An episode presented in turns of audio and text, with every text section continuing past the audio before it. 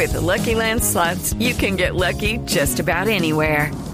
This is your captain speaking. Uh, we've got clear runway and the weather's fine, but we're just going to circle up here a while and uh, get lucky. No, no, nothing like that. It's just these cash prizes add up quick. So I suggest you sit back, keep your tray table upright, and start getting lucky.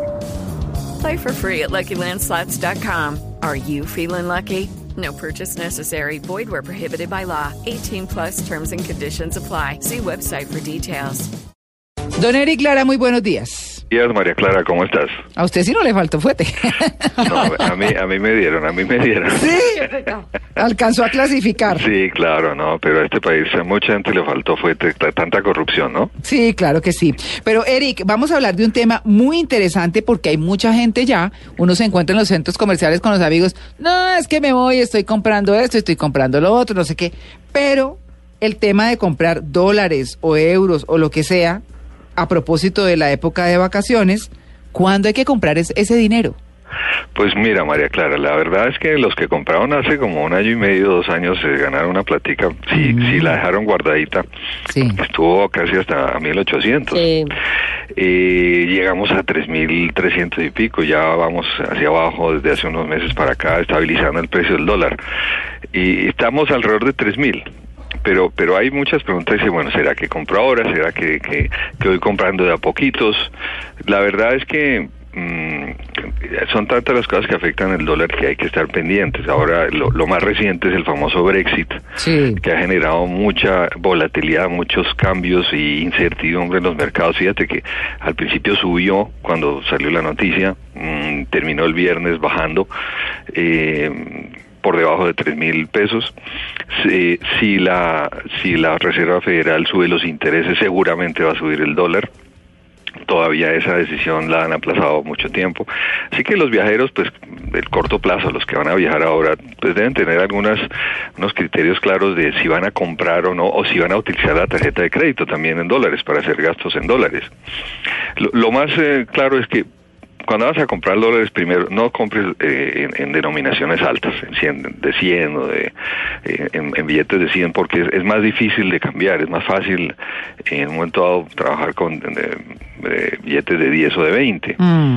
Eh, si piensas eh, eh, llevar la tarjeta de crédito, pues yo soy de los que recomienda pague apenas no le llegue la cuenta. Está, está más o menos estable la, la tasa de cambio en dólares. Mm, para el corto plazo, o sea, los, el próximo mes, mes y medio, esperemos que no, no fluctúe mucho. Pero, Eh, perdón, Eric, que lo interrumpa, pero es que, ¿cómo hace uno para determinar que no le den billetes grandes y quien le cambia, por lo general, es la casa de cambio y con lo No, que pero en ese momento de comprar, le dice, mire, necesito billetes de 20. Ah, ¿No no, que no menudo? tengo. Entonces, Ah, bueno, pues, vaya a otra ca- a casa de cambio. eh, pero trata de utilizar eh, denominaciones bajas porque es más fácil de, de, de manejar.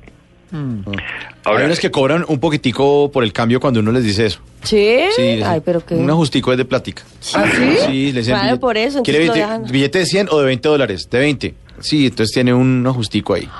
Vea, pues... Chiquito, pero... También. Bueno, eso se llama viveza ahí del mercado, Mm, pero normalmente no debiera ser eh, de esa manera. Ahora, si vas a viajar a un, a un país dif- donde la, la moneda es diferente al dólar, entonces sí hay que tener en cuenta ese país de destino cómo está frente al dólar, porque en algunos casos es mejor llevar dólares, en otro conseguir la moneda de destino. Hay quienes dicen que es mejor comprar la moneda de destino, si vas a ir a Brasil pues como comprar eh, reales, si vas a ir a, a Perú pues comprar la moneda local, pero después si te queda alguno de esas monedas es más difícil de cambiar Mm. sabiendo cómo está esa moneda frente al dólar, puedes conseguir de, de pronto una- un, un- un mejor resultado porque vas a tener más moneda local cuando llegues allá a cambiarla. Ahora, el tema de, de comprar en casa de cambio es, es más estable. María Clara, eh, Sí. a los cambios que hay de un día a otro en el dólar que subió, que vino la noticia de Europa, que el Brexit, etcétera, Sí. aquí es un poco más estable, ¿no? Mm. Bueno, pues bueno. Eh, la, el- la otra recomendación es, es revisar con tu entidad bancaria cómo funciona cuando gastas en dólares con tu tarjeta de crédito Uy, la tasa de cambio según el país de destino. Sí. Que no te vaya a llegar eh, eh, sorpresas con las comisiones que cobran eh, esas tarjetas. Lo mismo en tarjetas débito con las comisiones para sacar dinero por cajero automático en el país de destino. Mm. Esas comisiones pueden ser bastante altas, billetico. más la comisión que cobra el banco tuyo, eso puede sumar un dinero importante. Así que planear bien el, el viaje. Yo pensaría que lo más fácil es en el corto plazo, si sabes que el dólar está alrededor de 3.100, bueno, ok, supongamos que esté a 3.100. No saco viajes. mi- saco, no, saco mis cuenticas, mi presupuesto y sé que más o menos me va a costar esto. Ahora, la diferencia no debe ser más del 5%. En un viaje no muy largo se, se deben gastar, habiendo comprado los tiquetes, etcétera, acá, tres mil, cuatro mil dólares. Estamos hablando que es más o menos una fluctuación del 5%. Así que eh, sí es, es interesante planear antes de, de tiempo, pero con eso sabemos cuánto me va a costar en dólares. Bueno, señor. Esas son las recomendaciones. Hacia adelante para comprar dólares, a ver si sube o baja. Hay mucha volatilidad. Mm, si, va- si piensas que vas a viajar a final de año o al año siguiente, mm, bueno, comprarlos si tienes un ahorro no es malo porque el dólar se utiliza mucho, María Clara, cuando hay incertidumbre. Mm, los inversionistas se refugian en el dólar y en el oro. Y eso hace que la moneda suba Claro. a nivel mundial. Eric, una, Entonces, una, una pregunta. Eh, pensando en el, lugar de destino, ¿por el Brexit se va a poner más barata la libra? se puso. O sea, que un- La- es bueno ir a Inglaterra ahorita. Imagínate que ¿Sí?